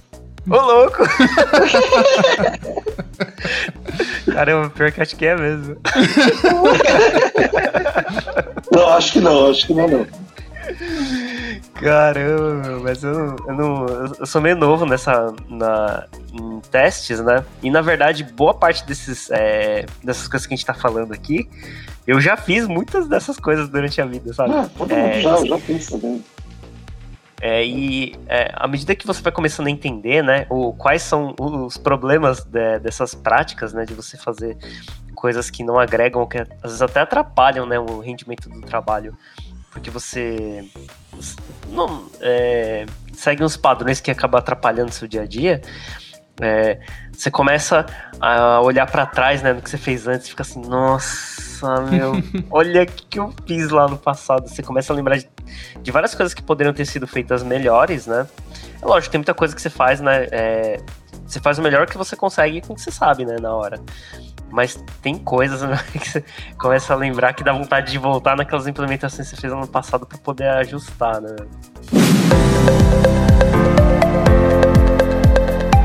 Você está ouvindo mais um podcast da Lambda 3. Nos organizamos de forma democrática para que todas as pessoas compartilhem conhecimentos e boas histórias. Temos muito papo sobre tecnologia, diversidade, cultura e muito mais. Encontre o caminho para novas ideias aqui.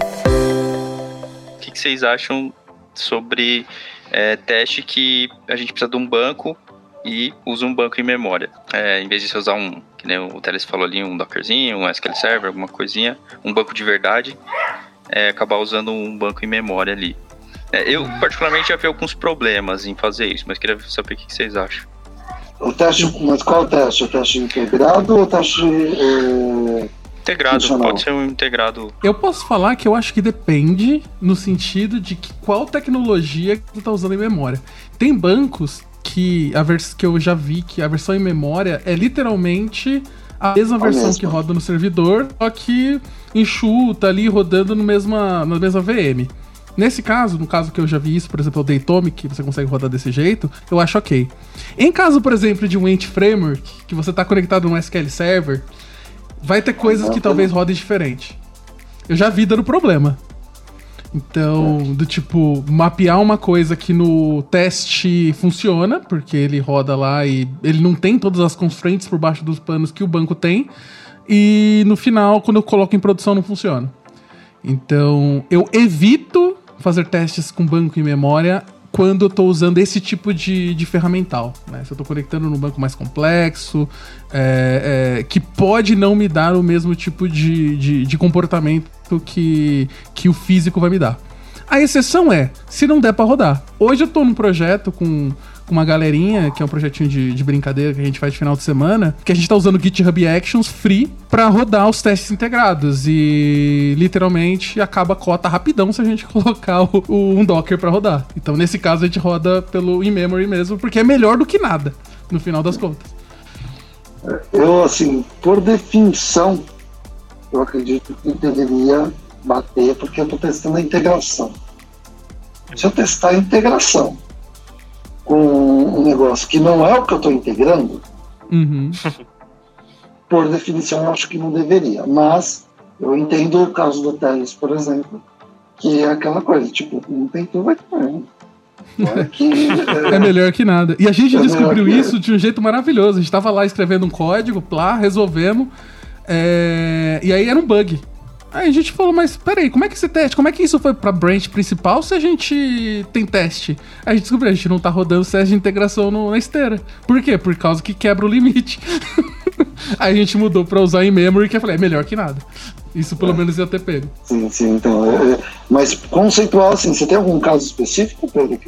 Teve um, um, uma vez que é, o projeto tava andando, né? A aplicação ainda não tava no ar. Entrei meio com a no projeto andando ali, tinha uma porrada de testes, tinha bastante teste escrito já.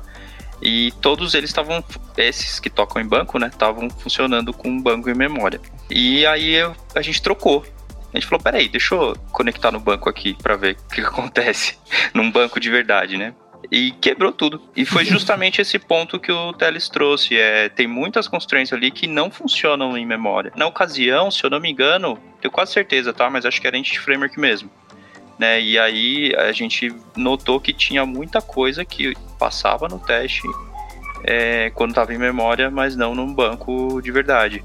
E eram problemas, eram problemas. Como a aplicação ainda não estava realmente em produção, ainda estava assim, no máximo em homologação, a gente não ia hum. detectar isso de uma maneira muito agradável, né? Então foi, foi esse cenário que eu lembro que onde pelo menos me chamou a atenção e eu vi na prática, né? Porque eu já tinha ouvido falar mesmo, ó, evita usar em memória, né? É teste de integração, é legal bater no banco, memória geralmente não valida tudo, mas esse, essa vez aí foi a vez que eu vi na prática mesmo.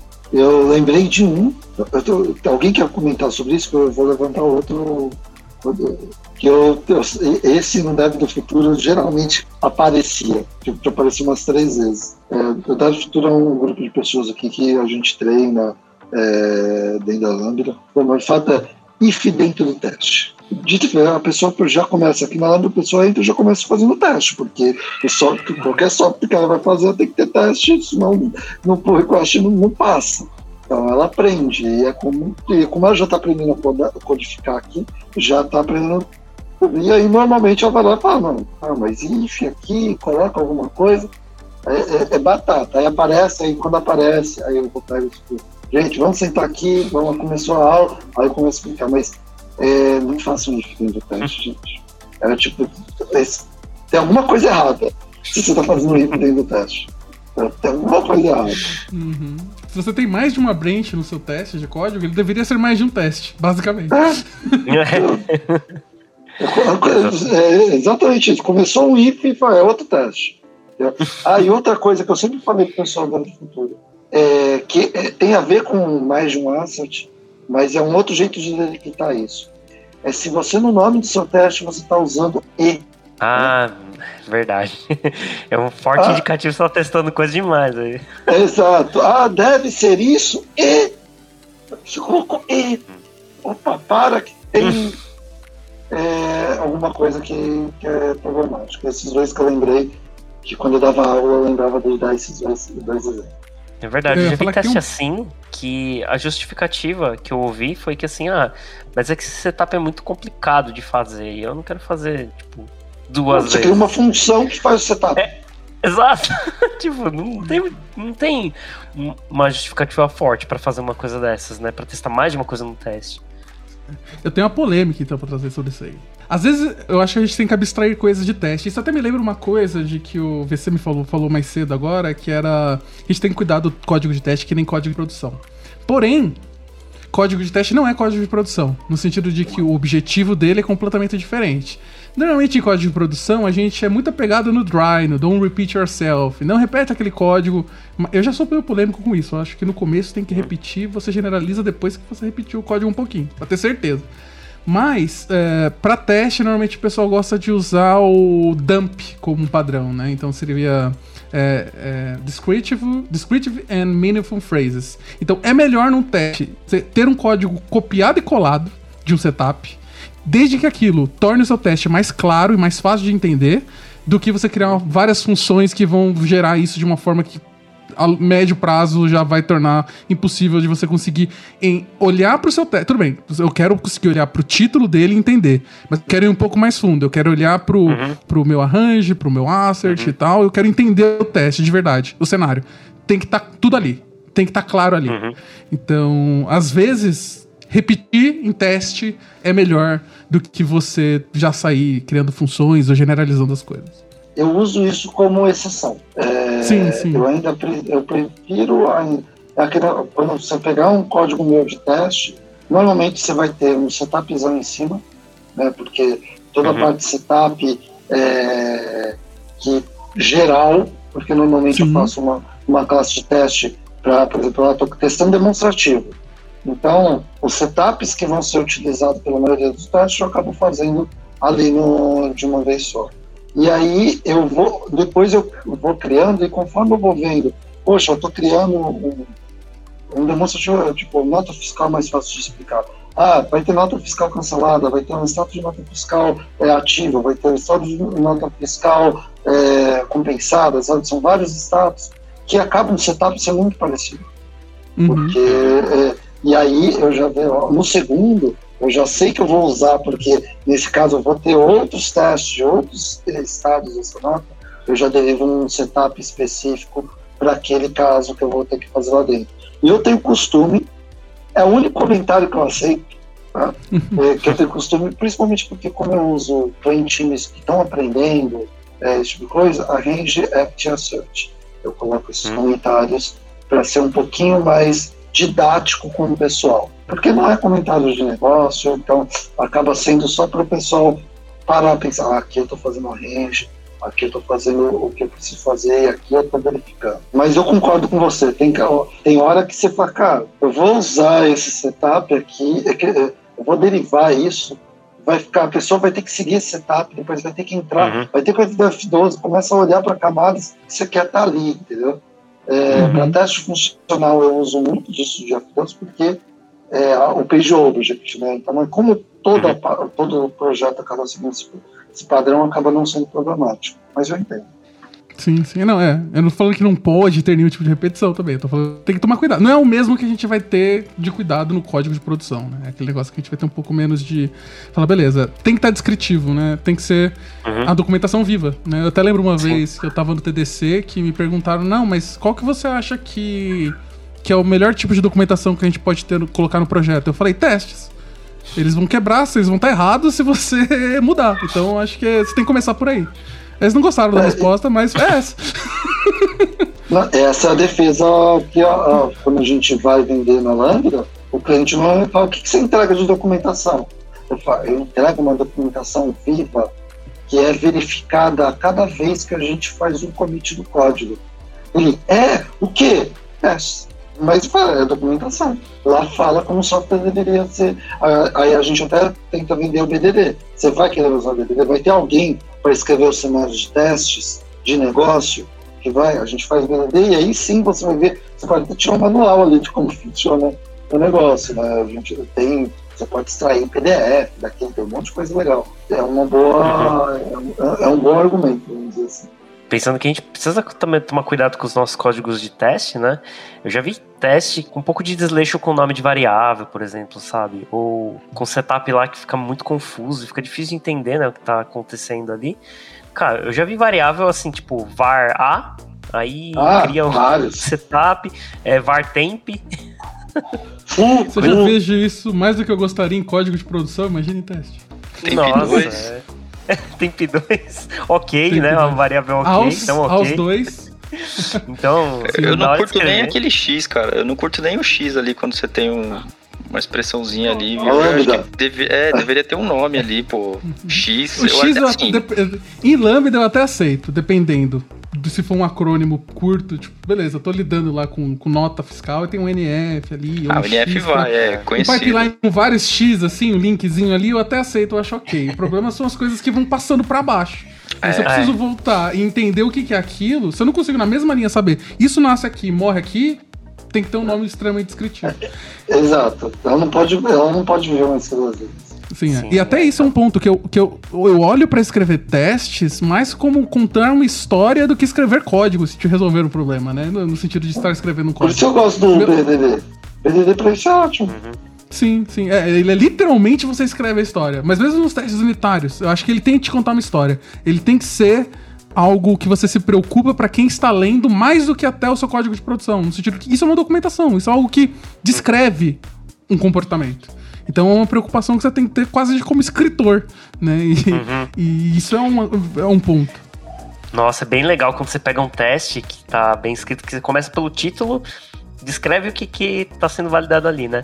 E quando você vai olhando, por exemplo, você vai olhando o setup, cara, parece que você tá, a pessoa tá realmente te falando, olha, vai ter isso no banco, vai ter isso aqui, é isso que eu espero que volte do, do método, cara é, é muito. É, é, chega a ser gostoso olhar um teste desses, porque é quase como se a pessoa estivesse realmente conversando, né, com, com a gente, assim. É, você vai acompanhando tudo que está escrito ali e parece realmente que é uma historinha, né? Quando ele está bem escrito, inclusive, é, quando tem nomes de variáveis, né? Ou a, a descrição de funções que você está usando auxiliares para poder fazer um, uma parte do setup, tudo isso vai ajudando a pessoa a entender sem ter que ter muito esforço, né? Sem ter que realmente entender qual é aquela implementação. É quase como ler realmente uma, uma descrição mesmo em, sei lá, em texto livre, né? Ou a pessoa realmente te falando, descrevendo exatamente passo a passo o que está sendo feito para que aquele comportamento aconteça. Então é, é, legal quando, quando você sente que a pessoa teve o cuidado, né, de escrever o teste com carinho, com cuidado, é, mais até talvez do que com o teste de com código de produção. para ficar bem descritivo e bem simples, né, para pessoa que tá que vai usar esse teste lá na frente, conseguir entender da manutenção ou até só entender o comportamento, né, da implementação. Me sinto abraçado quando eu vejo um teste bem escrito.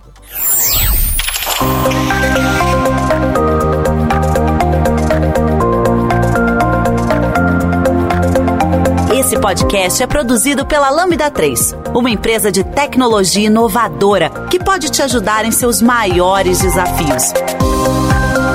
Especializada em desenvolvimento de software, a Lambda 3 tem experiência na entrega de projetos de maneira ampla e contínua, através de metodologias ágeis que fazem a diferença para o seu negócio.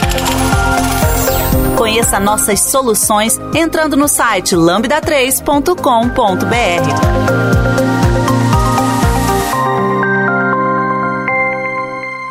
Eu achei até por isso que os builders são importantes, porque você tem, eles ajudam muito a você tirar ruído de coisas que não importam para aquilo que você está fazendo. Tipo, não importa que eu tenha uma nota fiscal número 002 com cliente Chablau com valor 5 mil e inativa. O que me importa é que eu quero uma nota fiscal inativa. É, é muito mais fácil. Eu tô tirando todo esse ruído, esse entendimento. Mas espera, esse mil reais é importante você lá, nota? Já é. você, lá no meio você dá um mil, aí você tem que passar o código fiscal porque a classe precisa desse código fiscal, a classe precisa do endereço. Uhum. A, essa, ela só quer saber se ó, uma nota inativa tem que dar um erro se tentar usar ela, sabe? Tem que gerar uma exception. Está tudo aquilo no código, gera um ruído absurdo. O uhum. builder faz exatamente isso. É, eu gosto tanto quando eu vejo. Eu, eu, abro o teste, eu vejo que tem builder. Ah, tem uma pergunta para vocês. Eu devo Diga. testar testes privados, é, métodos privados? Eu não, hum. eu não testo. Assim, assim normalmente testes, métodos privados estão sendo chamados por alguma coisa que está pública, né? Então é. eu tenho que hum. seguir Quando por aí, mas testar isso, diretamente. Quando alguém me pergunta isso, eu peço, pô, acessa o site. Show de iTest Private Methods.com. Depois vocês acessam. Tem é, saber. É, tem o site. Então, depois, quem acessar aí, você vai ver lá, tem a resposta. Tá? Mas é. Total, é, eu acho que eu, eu, Falando em classes, eu só testo o, a API pública dela. Né? É, né? Se você tem alguma coisa privada que você acha que mereça ser testada, nesse nível, talvez aquilo tava demais nessa classe. Talvez você possa extrair isso para um outro lugar. Talvez muitas outras coisas. Talvez. Mas, né, até porque se você só vai ser, ah, vou mudar para público só para testar, não é uma boa ideia. Você tá poluindo a API pública da sua classe, né, do seu objeto, para para um motivo de teste. Você nunca deveria estar mudando o seu código de produção para testar. É. é. Depois coloca esse link aí no pro pessoal ter é, é, deixa lá, é muito instrutivo o resultado. Uhum o conteúdo. Como eu gosto muito de funcionar, não tem esse problema, porque é tudo público, então beleza, pode testar. E é tudo imutável, não tem problema também. Então... Faltou algum aí da sua lista? Hum, não, acho que a gente conseguiu passar, pelo menos a listinha que eu tinha montado, a gente conseguiu passar por tudo. É... Tem uns polêmicos aqui, hein? Tem ainda? É... Fala aí, fala aí, eu não tô Bom, é, tem aqui no, na, na nossa listinha aqui, teste de unidade de controller de API faz sentido? Não, próximo. É, não, brincadeira. É, é, que aí depende do, do que você colocou na controller. Se ela tá bem feita, não. Porque se ela só tá fazendo a orquestração, hum. é, normalmente tem pouco benefício para uhum. isso, certo? É, porque a API acaba não. É, é uma casca de uma regra de negócio. Então, é. se ela é uma casca de uma regra de negócio, não deveria ter. Mas, por exemplo, se você faz, até esqueci o nome, é, quando você faz API, por exemplo, para atender uma mobile, por exemplo, é, tem um nome para isso, quando você faz back-end é, BFF, BFF, né? Isso. Aí, por exemplo, você tem que testar, porque você acaba, ah, eu juntei um resultado de uma API com o resultado de outra API, juntei para poder ter um resultado mais limpo, porque normalmente você cria o BFF para tentar gerar um, uhum. um tráfego menor, alguma coisa assim, aí você está modificando é, resultados de outras chamadas para gerar aquela. Aí eu acho que deveria testar. Mas se é simplesmente uma casca para sua regra de negócio interno, não deveria ter teste de unidade eu, é, Pensando em controle de MVC, no caso, né? É, a gente perde muito o testador unitário no sentido de contexto em volta, né? De HTTP, de várias coisas que vão estar tá rodando ali, de, de pipeline, blá, que pode interferir. É quase a mesma coisa do, do do que a gente falou do, do banco de dados em memória nesse sentido. Tem infraestrutura, acho que é importante. Então, eu provavelmente eu quero testar isso integrado, pelo menos com teste integrado. Uhum. E eu já vou estar tá passando então pela controller para teste integrado. Não faz sentido testar de novo unitário. Normalmente acabo, eu sempre caio nesse nesse nesse fluxo. É, eu vou te dar um exemplo, por exemplo, porque eu, eu fiz um teste semana passada disso. Eu tinha um, um controller que ele tinha que pegar uma foto é, de um lugar e retornar ele tinha que fazer um tratamento e, e retornar. Só que a pessoa poderia não ter a foto, e aí se não tem a foto, retorna uma exceção. E se retorna uma exceção, eu, eu dou um placeholder. E isso tinha que estar no controle, porque a regra, o componente não cuidava disso para mim. Então eu tinha que fazer isso no, no controle. E aí o meu, um, no caso, eu retornava um file, content, e no outro eu retornaria um redirect o placeholder. O result é diferente. Então, nesse caso, eu acho que tem que testar, porque você tem uhum. uma regra uhum. de que não é de negócio, mas uma regra de interface que está dentro do seu controle. Uhum. uhum. E que pode quebrar a sua, uhum. a sua interface. É, e que seria difícil testar funcional. ah, mas eu acho que é tranquilo testar integrado. Tipo um hum. HTTP client lá não, batendo e buscando. É, nesse caso, é, nesse caso é uma, uma API, não é uma API, é uma, uma página. Aí. Ah, tá, entendi. Eu, então. Faz aí, nesse caso é uma página, aí eu, é, mas o contexto de context, né? o contexto de context, uhum. coisa estranha, né? mas eu precisava também tratar todos os problemas que você falou, uhum. precisava ser tratado, mas Entendi. chamar ele com o cliente não seria tão simples é mais, seria mais fácil testar a chamada do método e retornar. E, e, aqui. e eu achei, hoje em dia, é bem mais fácil, né? Uhum. Já foi uhum. muito difícil no ASP.NET 3, 4. Hoje fácil. Sim. Ok, me convenceu, chefe. chefe é vovozinho. pra sempre. Você é chefe do meu coração, VC. Ô, louco, olha aí. Ah, do meu também, pô. É.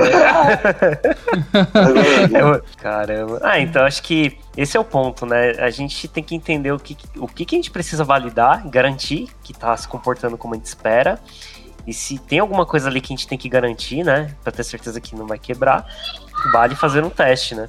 Eu acho que no, no, final das contas, independente se o teste é de unidade, ou de integração, ou de aceitação, acho que o, o que cabe é entender qual teste consegue garantir aquele comportamento, né? E achar qual que é o que se encaixa melhor ali e usar. Porque também, né? Você fala assim, ah, isso aqui tem que ser um teste de unidade, ou aquilo tem que ser um teste de integração, acho que vale a gente olhar o que, que é, faz mais sentido usar para garantir o comportamento, né? O, o uhum. que a uhum. gente espera daquela implementação. E aí acho que né, não, não, precisa necessariamente se prender em qual é o tipo de teste, mas qual que vai conseguir garantir aquele comportamento para a gente conseguir saber se ele está fazendo o que devia ou não. Né? É legal ter uhum. um teste que vai quebrar se aquele comportamento parar de ser o que a gente espera. Sim. Inclusive, você falando disso, eu vou trazer aqui algo polêmico. Vou deixar polêmico, vou jogar e vou embora. Sabe qual que é o meu tipo de teste favorito? A suíte de teste quando roda me deixa mais feliz e é a mais rápida. Hum. Compilador. Lá vem. Ô, louco. aquela compiladora, aquela minha linguagem estática que me fala tudo que deu problema antes mesmo de eu rodar o código. Nossa! Sabe é por que ele falou isso? Tretas antigas de corredores da Angular 3. Porque eu falo que eu, eu, eu não preciso ter, o JavaScript não precisa de compilador. TypeScript não é. Então, aí ele fala TypeScript, JavaScript. É, Mas isso é verdade. É, Scott Hanselman trouxe esse ponto eu, falando que ó, o compilador é um switch de testes para você. É uma switch de teste, é. ele testa todo é. o código estático que ele já testa. Faz, então, eu não discordo disso. não discordo. É que a questão é eu e é muito uma questão é que quando se trabalha em time, não existe o eu. Né? Uhum. Mas quando eu estou trabalhando individualmente, eu prefiro trabalhar com JavaScript do que com TypeScript. Eu acho que o TypeScript me gera uma questão de engessamento ali que eu não gosto pessoalmente, porque eu gosto de, sabe, a, a liberdade do JavaScript, é, de duck type, é, sabe, de tudo, ficar N, N, N, sabe, sabe, me irrita aquilo. Mas, se eu tô Você trabalhando está colocando N? no time, não, é, então, mas eu gosto de colocar N, porque eu não preciso tipar as coisas. Essa que é a questão. É, então, para mim, eu sou, cara. Assim, Vamos fazer uma sessão de pair em TypeScript, VC. Vou te mostrar não, como você não precisa não, quase escrever não, nenhum eu, tipo e você vai ter todas as vantagens. Eu, eu acho lindo o TypeScript. Eu acho lindo. eu só não gosto de usar. É, porque eu tô acostumado. E assim, Hoje em dia eu, eu, é o que me dá mais conforto trabalhar com JavaScript. Uhum. Então, mas se eu entrar num time, eu já entrei em times que é tudo TypeScript, vamos embora, vamos trabalhar com TypeScript. Porque agora eu não entro mais em time, eu só conto sozinho. Então. O, é... Vamos fazer um live code, o VC, e a gente faz com TypeScript, eu vou te convencer. Não, hoje eu passo vergonha. Live passa nada, passa nada, passa nada. Já não, não rodo mais como antigamente ali, como. Para codar, eu tenho que separar espaço na agenda. É, ó, essa hora aqui eu tô, tô podando. Né? É horário de lazer já, né? Mas... É, é isso aí.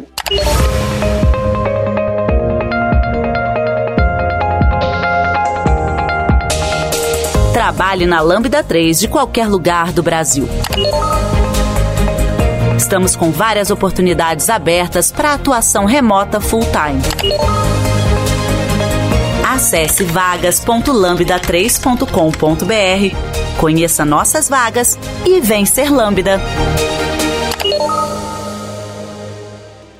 Ainda nesse rolê de tipos, tem uma coisa que eu acho. Eu realmente acredito que tipos para mim é como se fossem testes. E para mim, ter uma linguagem que não tem tipos para mim me bloqueia e acaba fazendo com que eu tenha que escrever mais testes unitários. Sim, até. Mas é. Então, esse é o. Você acha o quê? O de unidade. Ah, desculpa. Editor, arruma aí. Falhou aqui. Travou da internet aí. É, deu uma travada aqui. Deu uma travada. Então, é, mas isso é um fato. Você escrever é, um código em JavaScript, um TypeScript, a diferença é que seu código JavaScript tem que testar mais. Porque você vai ter que testar, ah, não, agora a minha classe nota fiscal tem um campo status. Você tem que testar, você veio aquele campo status. Uhum. É, você tem mais é... boundaries para testar, né? Mais coisas Exato. Pra... E no, no TypeScript, não, você declarou que tem que ter. Se não tiver, não, não, não, vai, nem, ter, não, vai, não, vai é, nem não tem como, né? Não vai, tipo, o teste que roda antes do teste, que é a compilação, vai bloquear. Então, é, eu entendo, esse é um grande benefício. E no times grandes, eu entendo que isso funciona muito bem. Times grandes, cinco, cinco pessoas, quatro pessoas, sabe, que você está codando, é, aquilo vira acordos de trabalho. Uhum. Se escrever uma classe é um acordo que aquela classe tem que ter aquele é, status. Eu entendo os benefícios, eu só não gosto. Tudo bem. Mas eu ia trazer, vou deixar até aqui o merchan, deixar o link que eu tenho, tem uma técnica que se chama Type Driven Development, que algumas linguagens de suporte aí, tipo F Sharp, por exemplo, que eu falo pouco de F Sharp, né, gente? E é basicamente você construiu a hierarquia de tipos antes, como documentação também, então tem muito a ver com o que a gente tá falando sobre ter um código vivo que é documentação, e você consegue fazer com que seja impossível representar estados inválidos. Então tem teste que você não escreve, né? Nem, nem que você quisesse, o teste não ia compilar. Porque o código não ia existir por exemplo, sei lá, eu preciso de uma lista vazia. É, por exemplo, uma lista não pode ser vazia. Eu consigo fazer um tipo que garante isso para mim. Ou aqui eu só aceito uma nota fiscal inválida. Eu não tenho que testar o que acontece se eu passar uma nota fiscal válida, porque não dá. não compila se eu passar. Então, isso é uma outra técnica que eu acho interessante aí, tem a ver com um pouco com o tema. E para fazer uma, um mexer jabazinho também. Olha aí, vamos deixar o link aí pra gente pra todo mundo assistir aí dar uma olhada nessa, nesse, nesse negócio sinistro aí. E aí, também para fazer jabá de outra pessoa, eu recomendo muito o livro do Tererê do Anish. Né? Ah, sim. Aí, é, coloca aí, porque é, é, uma coisa que a gente sempre fala aqui na Lana. Ah, tá entrando, ó, lê, lê esse livro aqui do Anish, todo mundo adora, acha didático, simples. É, então, ah, eu acho esse teste muito difícil. Não é o livro do Anish. Depois gente conversar. Uhum. Eu vou até deixar um link de um podcast, foi o Robson que mostrou, o Robson Amorim, né? É um podcast que o Anish participou. E inclusive, né, foi, foi graças a esse podcast que a gente sugeriu esse tema aqui também. Que é um podcast que ele participou falando de é, anti-patterns, né? De teste. E eu também vou deixar o link desse outro podcast para quem quiser ouvir. E aí tem a participação do Anish, que é desse livro aí. Anish é e... Inclusive tem um é, outro livro é... dele que tá para lançar agora, que é o Effective Software Testing, que é dele também. Acabou de, acho que ele acabou de fechar, que vai lançar a versão física. E é um, um livro completo, assim, é muito bom. É, tem um capítulo, acho que é baseado numa palestra dele, tem um capítulo que se chama Escrever Testes versus Testar, que é um ponto bem interessante também. Eu vou deixar aí o link. É, eu acho que vale a pena para quem está ouvindo, até aqui pelo menos, dar uma conferida. O Anish patrocina nós, né? Depois desse. Ô, oh, rapaz, aqui. por favor. É, que é. isso. E também tem, é, e tem o podcast do Teles aí, né? Também, né? Que tem bastante informação e o Teles patrocina nós aí. Eu acho que eu, eu, sou pequeno aqui, né, da casa. tem, tem o de teste de .NET que eu fiz com o pessoal. É bem focado em ferramental e coisas que a gente até citou aqui, mas voltado para o mundo de .NET. É, e também tem outros episódios de testes da Lambda. Aí Sim. eu vou jogar um pouco agora. O Comando levanta aí quais são os episódios e coloca no link também. Eita, vou, vou levantar e vou colocar aqui no link pra gente poder dar uma olhada. Porque tem, tem umas. No blog, é, né? É, tem uns três episódios de teste já que a gente já, já gravou. É, a gente falando de TDD, falando de teste, falando de testes funcionais. Então tem, é, é, interessante. E aí, se quiser, aí é minha hora de fazer o, o, o jabá aqui quer falar, não, esse negócio de teste não, não tem como fazer funcionar. Contrata nós que a gente mostra na prática. A gente faz um software para sua empresa fazendo com teste. E aí depois é vocês é continuem e ver que tem como fazer. É isso aí. Se você trabalha com desenvolvimento de software aí e trabalha numa empresa que não tem essa cultura de teste e tal e quer ficar mais imerso, vem trabalhar na Lambda aí. Que a gente faz bastante teste, ó. Vem aí pra gente poder praticar, trocar ideias, bem legal.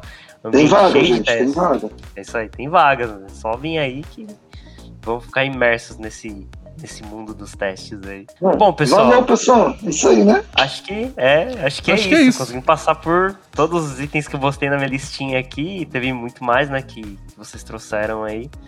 E é isso, eu vou deixar todos os links, né? O máximo de links que, que eu consegui. Tem muito material no, da Lambda, do Teles, de algumas referências que a gente foi falando aqui. Eu vou tentar colocar todos eles. Eu espero que eu consiga pegar todos eles para colocar no post, né, desse episódio. E uhum. também, se tiverem dúvidas, né, mandem mensagem pra gente aí, procura a gente no Twitter, né, em redes sociais, que a gente vai respondendo. O Teles aqui, ó, sabe tudo e tá sempre aí respondendo tudo. Né? O PC tá, tá, tá, codando aí, não sei, coda só de madrugada aí, mas também manja pra caramba, então se é, tiverem dúvidas aí, e o Pedro é o príncipe aí, né? Príncipe dos, dos testes aí. certo, pessoal. Acho que é isso. Então a gente se vê por aí. Muito Valeu. obrigado, galera. Valeu, pessoal. Valeu. Valeu. Valeu. Até mais. Você ouviu mais um episódio do podcast da Lambda 3.